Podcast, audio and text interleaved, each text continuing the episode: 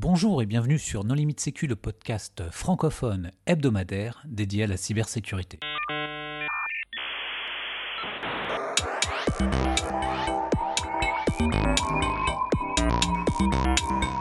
Alors aujourd'hui, nous allons parler d'une vulnérabilité qui impacte un grand nombre d'équipements type passerelle de sécurité. Pour discuter de ce sujet, les contributeurs Non Limite Sécu sont Nicolas Ruff. Bonjour. Vladimir Collat. Bonjour. Christophe Renard. Bonjour. Et Hervé Schauer.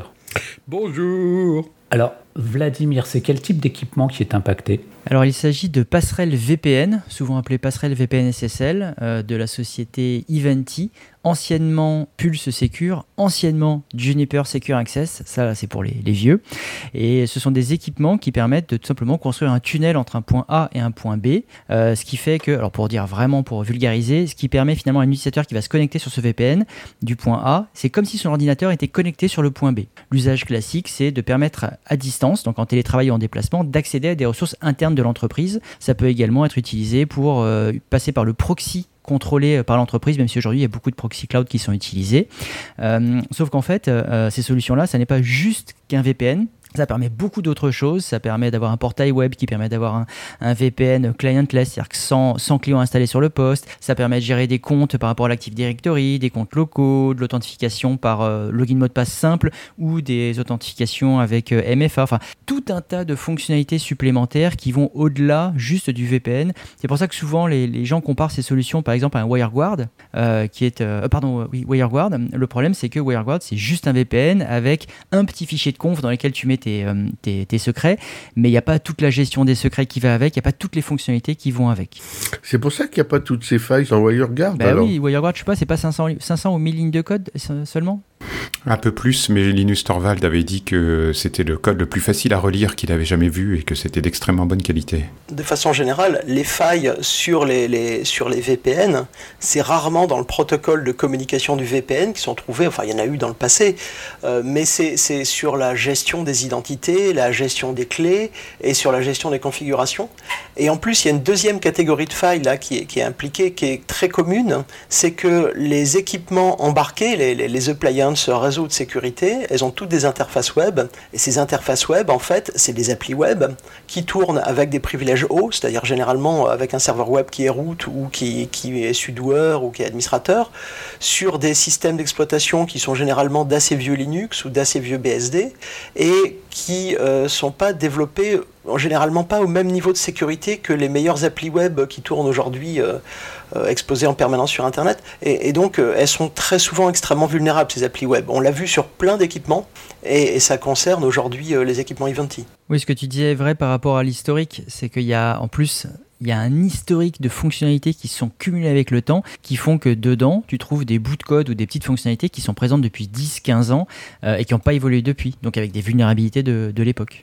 Et c'est quel type de vulnérabilités web qui sont exploitées alors, Alors, massive, vas-y, vas-y. Non, bah en fait, il y a deux euh, principales vulnérabilités en général qui sont souvent cumulées. C'est euh, une SSRF, donc une, euh, une requête qui permet, une requête web avant authentification, donc sans avoir besoin de faire une authentification, qui permet ensuite de réaliser une autre requête web à l'intérieur du produit. Alors en général, souvent c'est utilisé pour requêter des choses sur Internet, mais là, ça permet finalement d'appeler une fonctionnalité interne du produit sans authentification mais tout seul finalement c'est assez limité et c'est souvent combiné à une autre vulnérabilité de contournement, euh, enfin de délévation de privilèges pardon, et euh, qui permet de réaliser une action entre guillemets d'administration avec un compte à faible privilège. Donc les deux cumulés font que 1. tu contournes l'authentification avec ta SSRF, donc c'est simplement une requête web euh, spécialement construite, et 2. dans cette requête web tu inclus une autre requête web qui elle va contourner, va élever ses privilèges et donc en gros tu réalises une action d'administration à distance sans authentification ce qu'il faut remarquer, c'est que là, on parle de quatre vulnérabilités en fait qui sont combinées. Les deux premières sont celles qui ont fait l'objet du signalement initial. Il y avait une, vulnérabilité qui était assez simple, c'est-à-dire que comme il y a une interface web, il y a des ressources, euh, les images, les scripts JavaScript, etc., qui sont qui font pas soumis à authentification. Et il y a des pages, euh, les pages d'admin, les pages pour faire des actions qui sont soumises à authentification. Et en fait, la gestion du chemin d'accès était mal faite. Il n'y avait pas de canonisation du chemin. Et donc, si j'accédais à euh, toto.jpeg qui n'a pas besoin d'authentification et que je slash point point slash point point slash euh, truc sensible toto.cgi, eh bien j'y accédais parce que toto.jpeg était autorisé d'accès. Donc c'était un contournement de l'authentification qui était extrêmement simple. Euh, et qui se testait très trivialement. Et derrière, en fait, eh bien, euh, il y avait une injection de commande. Je crois que c'était une injection sur un, sur un chemin ou quelque chose comme ça, qui là aussi est extrêmement classique parce qu'il y a des commandes qui sont exécutées pour configurer l'équipement et qu'on peut assez facilement euh, passer des commandes arbitraires. Et en plus, comme c'est une commande. Il y a deux nouvelles vulnérabilités qui sont arrivées ces derniers jours, sur lesquelles j'ai pas autant de détails. Il y en a une qui est une SSRF et une, une élévation de privilèges, mais on, on retrouve globalement ce que, ce que Vlad a décrit, c'est-à-dire une combinaison de je contourne l'authentification et une fois que l'authentification est contournée, je fais un petit peu ce que je veux. Et donc, euh, bah, justement, euh, ce que je veux, c'est quoi exactement Qu'est-ce que font les attaquants? Alors, il y a eu, là aussi, il y, a, une chronologie qui est importante. Euh, ce sont des failles qui sont signalées alors qu'elles sont déjà en cours d'exploitation. Le, a priori, le premier signalement, donc c'est ça doit être le 10 janvier, euh, Ivanti a sorti un bulletin en annonçant les deux premières vulnérabilités, et juste derrière, Mandiant a publié en disant qu'il travaillait en fait depuis euh, avant, et d'ailleurs il y a une des vulnérabilités qui est sur 2023 et l'autre qui est sur 2024, euh, avec Ivanti, parce qu'ils avaient des clients qui étaient compromis par un attaquant avancé qui faisait de l'espionnage, et que donc qui compromettait l'équipement, et c'est des équipements intéressants pour un attaquant, parce que par essence, ils sont à la fois exposés sur Internet, sur l'intérieur du système d'information. Et donc si on compromet cet équipement, on a, a une porte ouverte qui contourne toute la sécurité euh, du réseau. Et euh, pour ceux qui ont été compromis avant euh, cette date-là, donc avant le, 10-12 janvier, c'est un attaquant sophistiqué, Mandiant les rapproche d'acteurs chinois, et qui vise l'intérieur de l'organisation et donc euh, qui se sont latéralisés, ils disent assez rapidement, et du coup si on est dans, les gens qui ont été touchés par cette vague, eh ben c'est pas simplement l'Eventi qu'il faut remédier, il faut faire une recherche de compromission sur son système d'information parce qu'on a été ciblé par un attaquant avancé. Quand les failles ont été publiées, les gens les ont vues et euh, ont réalisé qu'elles euh, étaient relativement simples à exploiter et très très vite, dès le 13, 14, euh, on a commencé à voir des équipements qui sont compromis par des acteurs criminels et pas forcément très sophistiqués. Euh, on en voit qui ont déployé des euh, crypto-miners, donc qui calculent de la crypto-monnaie sur les équipements. On en voit qui s'en servent pour faire des relais de spam et probablement d'autres qui s'en servent pour faire de l'accès dans des organisations, pour les revendre pour de l'escroquerie ou pour du, du rançongiciel. du coup, là, on a des acteurs où si on a été compromis, bon, faut investiguer il, euh, il va falloir faire de la remédiation sur l'équipement, mais euh, on n'a pas un acteur extrêmement sophistiqué qui est sur le système d'information. Et ça, par contre, autant initialement, Mandiant parle, je ne sais plus s'il donne un chiffre, mais j'ai l'impression que c'est quelques dizaines de, victimes, autant là, on parle de dizaines de milliers ou de milliers, enfin de milliers ou dizaines de milliers d'équipements qui ont été compromis parce que ça a été fait en masse sur tout Internet. Euh, les deux dernières vulnérabilités là qui, qui, sont parues ces derniers jours, c'est pas très clair qui les exploite, mais en tout cas, euh, Mandiant indique qu'ils sont en exploitation active. Et donc euh, euh, là aussi, ben, si on est compromis, il y, a un doute sur quel est le périmètre sur lequel il va falloir faire de la recherche. On a une situation qui n'est pas stabilisée du tout pour l'instant.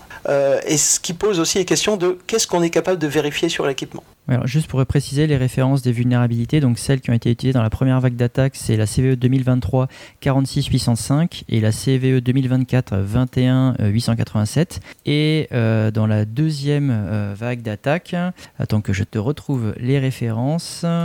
Euh, c'est euh, la CVE 2024 21 888 et donc ça c'est la SSRF et la deuxième c'est la CVE 2024 21 893 qui est l'élévation de, de privilèges. Bon, et donc d'habitude, quand on est compromis, on le sait parce qu'on se tape un ransomware. Et là, ce que tu es en train de dire, c'est qu'il faut aller un peu plus loin pour savoir si on est compromis. Qu'est-ce qu'on a comme option? Est-ce que c'est comme les autres où on peut chercher des beacons depuis Internet sur des devices et avoir la liste de ceux qui sont compromis ou est-ce que c'est plus compliqué? Alors, il y a eu plusieurs, euh, plusieurs passes. La première chose, c'est qu'effectivement, euh, je crois qu'il y en a deux, trois autres qui ont publié sur le sujet euh, assez rapidement derrière, euh, ont donné, en fait, l'attaquant déposait des web shells, donc des scripts qui étaient rajoutés dans l'interface web qui permettaient à l'attaquant de se connecter à distance. Et donc, on pouvait scanner les équipements et voir si les web shells étaient présents ou pas. Ce qui est quand même sympathique. mais très rapidement, l'attaquant qui voulait rester a changé ses web shells de manière à ce qu'ils soient plus interrogeables de n'importe où. Et du coup, ce test a alors évolué. Ils ont changé de nom, puis ils sont devenus injoignables. Et du coup, c'est ce test trivial, et ce qui est sans doute ce qui a permis initialement à Mandiant de scanner Internet et de trouver des autres victimes à part, à part leurs clients, quoi. Euh, est devenu obsolète. Euh, l'éditeur, en fait, euh, depuis, depuis, je sais plus, c'était l'année dernière ou il y a deux ans, il avait une, une série de failles, a rajouté un outil qui est l'Integrity Control Tool, qui est en fait un script à l'intérieur de l'équipement qui permet de passer tous les fichiers en revue et de vérifier si les fichiers sont ceux de l'éditeur ou si ce sont des fichiers inattendus. et du coup, ce truc-là, on peut l'exécuter et chercher s'il y a des fichiers anormaux sur la machine et euh, se dire bah, s'il y a des fichiers anormaux, c'est sans doute qu'elle a été compromise. Euh, il y a quelques cas de faux positifs qui sont rapportés, mais globalement ça fait bien le boulot. Mais il y a deux problèmes. Euh, il y a deux façons d'exécuter cet outil. C'est soit on l'exécute depuis l'interface web normalement, on se connecte en tant qu'administrateur, on dit hop, je vais sur outil avancé, ICT, ça me génère un rapport et je regarde dans le rapport, il me sort une liste des fichiers anormaux et, et ensuite je contacte mon support pour leur dire j'ai un problème je contacte le support ou mon CERT, enfin ça, dépend avec qui j'ai l'habitude de traiter. Euh, sachant que l'éditeur a un problème, c'est que l'échelle du problème est, suffisante pour qu'aujourd'hui leur, leur, support soit, un petit peu débordé. Euh, et donc dans tous les pays, les CERT font, font une assistance de premier niveau. Euh, donc le premier problème, c'est que la version interface en ligne, en fait, le premier attaquant, au moins, pas les, pas les criminels un peu simplés, arrive à lui être invisible. Et donc, euh, euh, ce qui est recommandé par euh, tout le monde, c'est de passer dans le deuxième mode d'exécution de l'ICT, qui nécessite en fait de rebooter l'équipement dans un mode spécifique et de, ensuite de scanner les fichiers. Et là, en fait, il détecte dans beaucoup de cas les fichiers déposés par les attaquants. Euh, le CISA, le gouvernement américain, prévient que, euh, enfin ils ont publié ça, je sais plus, cette semaine, la semaine dernière, qu'ils ont vu des cas où l'attaquant a modifié l'outil de manière à ce que, euh, même si on le passe en reboot, les implants soient indétectables. Et donc, c'est pas un test absolu. Donc, évidemment, Eventy va publier des correctifs, va y avoir des améliorations, mais aujourd'hui, on n'est pas dans une situation où on peut le détecter. En fait, aujourd'hui, la situation est que on passe l'ICT, ça nous donne des fichiers, on confirme que c'est des fichiers hostiles, on sait qu'on a été compromis. On passe l'ICT, ça nous donne rien du tout, et eh ben on ne sait pas. Parce qu'on peut avoir été compromis ou patché, ou on ne sait pas. Et ça, c'est problématique. Et une fois qu'on a été compromis, il faut essayer de comprendre dans quelle vague on a été compromis. Alors, généralement, la date de dépôt des fichiers permet de savoir à peu près quand on l'a été. Euh, les logs de l'équipement aussi permettent de le faire, donc on enquête un peu. Et si on l'a été avant la mi-janvier, Là, il va falloir vraiment faire un hunting sur son système d'information parce qu'on a été ciblé par un acteur, euh, je ne sais pas s'il est étatique, mais en tout cas sophistiqué, qui fait de l'espionnage. Si on l'a été après le 15 janvier, on a été on a des chances d'avoir été euh, ciblé par des criminels, mais pas que, parce que le premier acteur a l'air de continuer à, faire ses facéties. Donc on a une situation qui est vraiment pour les opérateurs de, ces équipements euh, compliquée, d'autant plus que la vocation de ces équipements, c'est de faire des relais pour tous les gens qui interviennent à l'extérieur du système d'information, c'est-à-dire les admins, euh, c'est-à-dire la télémaintenance, c'est-à-dire les accès exceptionnels, et c'est-à-dire les télétravailleurs. et donc rebooter l'équipement pour passer un truc qui va prendre quelques dizaines de minutes, bah, ça veut dire une interruption de service. Euh, dans les clusters, quand on est en actif passif, bah, il faut penser à scanner les deux côtés. Euh, mais si on scanne les deux côtés, ça veut dire qu'il faut planifier l'interruption euh, en rotation sur le cluster. Et il faut qu'on dise aux utilisateurs du système d'information, bonjour, le système va devenir injoignable le temps qu'on travaille. Donc c'est problématique en termes de détection et aujourd'hui, comme dans beaucoup de cas en fait sur ces équipements qui sont des appliances, il y a très peu de, de fonctionnalités de supervision de sécurité intégrées, de fonctionnalités d'inspection. Euh, quand il y en a, bah, comme il y en a peu, l'attaquant peut se concentrer sur leur contournement. Et euh, quand on détecte quelque chose, on sait qu'on est compromis. Si on n'a rien détecté, bah, on ne sait pas. c'est vraiment des boîtes noires, mais après, le, cas finalement le plus euh, facile, entre guillemets, alors je pèse mes mots, mais c'est quand finalement c'est pas une appliance et que tu as la solution de VPN sous forme de machine virtuelle. Dans ce cas-là, c'est entre guillemets plus simple parce que là, tu peux te permettre entre guillemets ta machine virtuelle, tu la mets de côté, tu la supprimes pas parce que tu en auras besoin pour faire une enquête, mais tu la mets de côté, tu réinstalles à partir d'une image propre. Alors oui, malheureusement, il faut réinsérer toute la configuration, il faut quand même vérifier s'il n'y a pas des comptes qui ont été rajoutés, etc. Mais tu as plus de flexibilité finalement que sur une appliance où, bon, là encore, dans le meilleur des cas de l'appliance, tu as un cluster, donc effectivement, tu peux couper le nominal tu l'analyses, tu bascules sur le secours et puis après tu inverses. Et si tu n'as qu'un seul équipement en standalone tout seul, alors là c'est vraiment la merde malheureusement. Et est-ce que l'attaquant est sympa? C'est-à-dire que une fois qu'il a compromis ton système, il patche lui-même pour éviter que les autres viennent derrière? Parce qu'il y en a beaucoup qui faisaient ça avant pour s'assurer l'accès exclusif à l'équipement en fait. L'attaquant avancé du début, celui de janvier. Non, je pense qu'il est plutôt pas sympa et qu'en plus il cache ses traces et il change le nom de sa porte dérobée pour pas que tu la détectes. Donc dans ce cas-là, il est pas très sympa. Donc tu peux être multi-compromis, c'est-à-dire tu peux trouver un Bitcoin miner sur ton système, mais en plus avoir un attaquant qui est passé avant et qui a volé tous tes mots de passe admin. Malheureusement, oui dans la situation, comme le dit Christophe, elle est vraiment pas triviale. Hein, parce que, euh, en tant qu'administrateur de ces équipements, équipe sécurité, c'est pas gagné parce que les solutions, elles sont pas évidentes. Euh, en plus, il faut qu'en parallèle, tu enquêtes. Il faut que tu enquêtes potentiellement juste sur l'équipement, mais même plus largement sur ton SI, parce que peut-être que les gens sont présents depuis plusieurs jours ou plusieurs semaines sur ton SI. Donc, euh, malheureusement, c'est c'est pas du tout trivial. Ok, alors qu'est-ce qu'on peut recommander? Ça va dépendre des tailles Il y a plusieurs choses. Tout brûler, on recommande de tout brûler. tu peux tout brûler. Après, en fait, si tu as des équipes sécurité en interne qui ont les compétences, tu peux un peu dérouler tout ce qu'on a dit là. Il faut aussi faire de la veille, vraiment, pour euh, lire tout ce qui va être bulletin de sécurité, mise à jour, à la fois les, sites de mendiants, de la CISA, du CERTFR surtout. Euh, tout à l'heure, euh, Christophe parlait de, des, compromissions sur Internet. Regardez également le Twitter de Onif, qui est donc le, un peu le showdown français, mais en mieux, qui scanne régulièrement Internet, qui peut vous donner des informations sur les niveaux de compromission. Euh, donc ça, c'est quand vous avez quand même des équipes de sécurité en interne. Quand vous êtes plutôt une PME et que vous n'avez pas forcément ce, niveau soit de maturité, soit ces équipes-là en interne, là c'est compliqué. Malheureusement, ça va coûter cher, mais il faut faire appel à des équipes euh, externes, à des expertises pour vous vraiment vous assister. Non mais tout brûlé, euh, on a vu au début que c'était WireGuard était microscopique par rapport aux fonctionnalités de Pulse Secure quelles sont les alternatives? Est-ce qu'il existe des alternatives qui n'ont pas autant de vulnérabilité, qui ne sont pas compromis? Alors, premièrement, on, a un problème un peu idiot qu'on a, enfin, qu'on n'a pas encore résolu qui est que euh, quand on veut faire de l'authentification sophistiquée et euh, donc multifacteur, et que euh, l'on veut supporter des accès avec des modes d'accès différents et d'authentification différents, en fait, on est obligé d'exposer une interface web à Internet. Et donc architecturalement, euh, il faudrait que cette interface web soit très cloisonnée de l'intérieur du système. Idéalement que ce soit un service euh, déployé séparément et que lui-même soit écrit euh, et, maintenu à l'état de l'art des applications web les, plus récentes avec beaucoup de précautions. Mais commercialement, moi, si je suis client, j'ai envie d'acheter qu'un seul boîtier et d'avoir le truc le plus simple possible à maintenir en termes d'intégration. Et donc là, il y, a un conflit par essence. Et typiquement, le problème du multifacteur, c'est quelle est la boîte de dialogue, où va être la boîte de dialogue dans laquelle je rentre mon second facteur.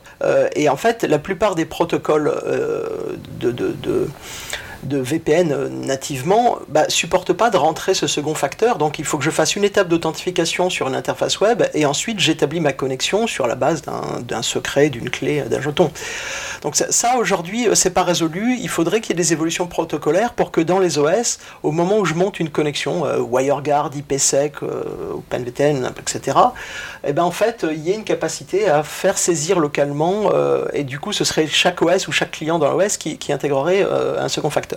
Donc aujourd'hui, on a ce problème-là. Les alternatives, effectivement, c'est d'avoir des VPN plus traditionnels sur lesquels on gère les identifiants en amont. C'est-à-dire que pourquoi il n'y avait pas ce problème, ou il y a peu ce problème d'interface web avec du IPsec par exemple, bah, c'est parce que la gestion des identités elle est faite par une PKI. Et du coup, euh, bah, il y a tous les problèmes de gestion des PKI qui vont. Euh, mais là, c'est séparé. Euh, et pourquoi est-ce qu'on va préférer avoir un login mot de passe? Bah, Parce que aller déployer des certificats et des clés, par exemple, quand on a quelqu'un qui doit intervenir 5 jours, c'est une plaie. Gérer un parc de certificats quand c'est sur des équipements qu'on ne maîtrise pas, c'est une plaie. Euh, donc là-dessus, on, a assez peu de, solutions alternatives très élégantes. Euh, effectivement, on peut euh, considérer qu'on fait plus de cloisonnement réseau et tout coller dans le cloud et faire du zéro trust. mais en fait, la plupart des organisations en sont pas capables aujourd'hui. Euh, et, je suis même pas sûr que ce soit souhaitable dans pas mal de cas, parce qu'il y a une perte de contrôle quand on fait ça. Donc euh, les, alternatives sont compliquées. Euh, le problème aujourd'hui, c'est qu'il y a un changement de posture générale et, dans les évolutions de protocole à faire, qui est de considérer que quelque chose qui est exposé à Internet est attaqué et est vulnérable par essence et qu'il doit faire l'objet de mesures architecturales de protection, c'est-à-dire que les équipements qui ont été conçus, parce que dans l'histoire de ces équipements, comme beaucoup de leurs concurrents, en fait, ce que ça montre, c'est que c'est une gamme qui est assez ancienne. Ils ont changé deux fois de propriétaire, euh, c'est un truc qui, qui, doit avoir, je sais pas, 15 ou 20 ans d'ancienneté pour les premières versions, et donc euh, l'état de l'art d'il y, y, a 15 ans, c'est pas le même qu'aujourd'hui. Et refaire l'architecture d'un produit une fois qu'il est très largement déployé, euh, si, si tant est qu'il y a encore des gens qui maîtrisent bien l'architecture interne du produit euh, après deux rachats, c'est pas évident. Et, ce sera souvent le cas chez, les concurrents, il hein, ne faut pas se leurrer. C'est structurel à, ce type de, produit. Et, et, une fois qu'ils sont très largement déployés, les changer, c'est c'est pas impossible, mais c'est compliqué. Euh, on a vu que Barracuda, par exemple, a eu un problème tellement structurel l'année dernière que leur solution c'était renvoyez-nous les boîtiers, on vous fait un échange. Donc c'est plutôt généralisé et c'est un problème qui n'est pas résolu à ce jour, euh, sauf à dire bah, je gère mes identités indépendamment de l'équipement et mon VPN en fait c'est juste un équipement qui monte un tunnel, un WireGuard, un IPsec, un OpenVPN, peu importe, hein, ou un truc propriétaire, euh, ça va marcher. Mais euh, renvoyez-nous les boîtiers, c'est une solution qu'il y a dans l'industrie automobile où tu vois tous les gens qui font des rappels de produits et ça marche quoi. C'est ruineux. Ah oui, mais ils avaient qu'à faire de la sécurité au début. Hein. La sécurité, ça coûte 100 fois moins cher quand tu l'as fait au design que quand tu l'as fait euh, a posteriori. Et dans l'automobile, tu as eu des autorités contraignantes qui te font retirer un véhicule du marché. Euh, c'est pas le cas dans le monde de l'informatique. Et puis la différence, c'est que là, on parle d'accidents, euh, d'accidents qui peuvent arriver, alors que là, c'est du volontaire, c'est vraiment euh, une attaque, une compromission. Alors que l'accident, tu as un boulon qui fait un bruit sur ta voiture et qui peut se décrocher, je sais pas, sur tes freins, un truc comme ça. Enfin, ma mère travaillait dans l'automobile. Euh, tu rappelles les voitures et tu les fais venir quand ils peuvent au garage, mais t'as personne qui est derrière, derrière ta voiture avec un tournevis pour essayer de, de dévisser encore plus vite le boulon. Ce qui est le cas avec l'informatique. Oui, pour l'instant. Et quid de la limitation des risques sur l'interface web avec un WAF Alors, ce, serait, comme tu connais bien les WAF, tu sais qu'en fait, euh, là où les WAF sont les meilleurs, c'est quand euh, la structure euh, de l'application derrière a été proprement structurée avec des URL bien distincts, des paramètres bien propres. Et, là, on va, permettre, on va pouvoir faire d'un whitelisting efficace. Euh, si tu veux le faire sur un WAF juste soit en blacklistant quelques motifs, bah en fait les variantes des motifs elles sont infinies, euh, soit en essayant de faire des heuristiques un petit peu sophistiquées, mais là, euh, vu la variété des angles d'attaque, ça risque d'être... Ça, ça, ça, peut avoir une efficacité. Ouais, c'est pas forcément une mauvaise mais... idée, hein. ça peut limiter quand même pas mal d'attaques, euh, parce que quand tu regardes le, le, les patterns, c'est point point slash point point slash, enfin franchement ça c'est trivial. Alors effectivement il faudrait que l'attaquant se dise ah oui il faut que j'obfusque un peu, mais ça va quand même limiter un peu les dégâts, ça va pas les bloquer, mais ça va limiter un petit peu. Ça, ça, va, ça va, limiter les scans, ce qui n'est oui. pas inintéressant. Euh, les scans, les exploitations de vulnérabilité aussi, puisque. Ça, ça oui. va, oui, ça va, enfin, ça va limiter les, les scans et les attaquants euh, entrée de gamme. Euh, ensuite, quelqu'un qui va s'obstiner, euh, il va trouver euh, des encodages, des choses comme ça. Euh, d'autant plus que, enfin, le, le on, on, peut imaginer, vu la, la, la, la, quantité de, la vitesse à laquelle des, nouveaux, des nouvelles failles ont été trouvées, que la, base de code a encore d'autres vulnérabilités. Oui. Donc c'est pas forcément. Il y a une autre raison de mettre un WAF devant, euh, qui, qui, serait plutôt un gain de sécurité. Mais le problème, c'est c'est un gain de sécurité, mais pas, euh, pas une solution. Euh, c'est que ça te donne de la traçabilité, que tu n'as pas sinon. Oui, aussi. Oui. Après, il y a d'autres solutions qui peuvent être le, le filtrage par IP en géolocalisant l'IP. C'est-à-dire que euh, j'ai un prospect hier qui m'en a parlé. Euh, ils bloquent effectivement tous leurs accès VPN à la France. Alors eux, par contre, n'ont que des Français en France qui se connectent. Euh, mais ça peut être une solution. Par contre, c'est pas envisageable dans tous les contextes. Oui, puis il faut aussi que ton et, produit de WAF ne soit pas vulnérable parce qu'on a fait aussi. des épisodes sur des produits de WAF en frontal sur Internet qui étaient eux-mêmes des, des, vieux serveurs web avec des vieux bypass. Il y a, euh, il y a aussi le cas. Il faut se rappeler que le premier attaquant, c'est quand même un attaquant sophistiqué et changer, contourner euh, un geofencing, ça, ça, le geofencing, ça va limiter l'exposition aux, aux, criminels. Euh, mais par contre, si vous êtes dans, la, dans le cœur de cible, qui n'est pas très clair à ce jour, euh, et ben en fait, le geofencing, ça permet de gagner du temps, le temps que l'attaquant rebondisse oui, par ça, un serveur web compromis ou par un VPS euh, en France. En fait, tu le fais perdre une J'ai dit une bêtise au départ, c'est pas Mandiant qui a signalé en premier, c'est Volexity. Mandiant a beaucoup publié, mais le signalant initial, c'est Volexity. Euh, tu voulais réagir, Christophe, euh, lorsqu'on parlait de, de réaction. Qu'est-ce qu'on fait? Qu'est-ce qu'on peut préconiser? Alors, il y, y, y a, eu plusieurs étapes dans les correctifs proposés euh, par Eventy. Il y y a un fichier XML de durcissement de configuration qui doit en être à sa deux ou troisième version, qui est chargé dans la configuration et qui désactive un certain nombre de fonctions vulnérables. Euh, le problème, c'est que euh, bah, vous pouvez être amené à dépendre de ces fonctions, auquel cas vous ne pouvez pas appliquer cette, euh, chose-là. À ce stade, dans le doute, ce que recommande Eventy, c'est de resetter les, sauvegarder la configuration, resetter l'équipement en configuration d'usine. Eventy a sorti le 31 janvier un, patch qui est assez gros, qui devrait couvrir... alors il n'est pas clair si les deux dernières sont complètement couvertes ou si seulement une dédelée. Euh, mais la plupart des, fonctions vulnérables. Et donc la séquence, c'est reset d'usine, euh, sauvegarde de configuration, reset d'usine, application du patch, restauration de la configuration. Et, euh, et éventuellement, si ça, si, si, ça vous impacte pas trop, déploiement de la configuration XML de durcissement encore que euh, post-patch, il n'est pas clair que ce soit vraiment utile de déployer le XML. Euh, et investigation, ça aussi. À côté de ça, euh, effectivement, si vous avez pu déterminer que l'équipement avait été compromis, il faut se poser la question de ce qu'a fait l'attaquant à partir de cet équipement. Est-ce qu'il s'est latéralisé dans votre système d'information? Et donc on parle d'un hunting avec assez peu de... Il y a quelques marqueurs qui sont, qui sont dans, dans différents bulletins, mais assez peu de marqueurs d'activité système. Et donc, euh, ça, ce sont des huntings qui sont toujours un peu compliqués. Très bien. Eh bien, chers auditeurs, merci de votre attention. Nous espérons que cet épisode vous aura intéressé. Merci aux contributeurs. Et nous vous donnons rendez-vous la semaine prochaine pour un nouveau podcast. Au revoir. Au revoir. Au revoir. Au revoir.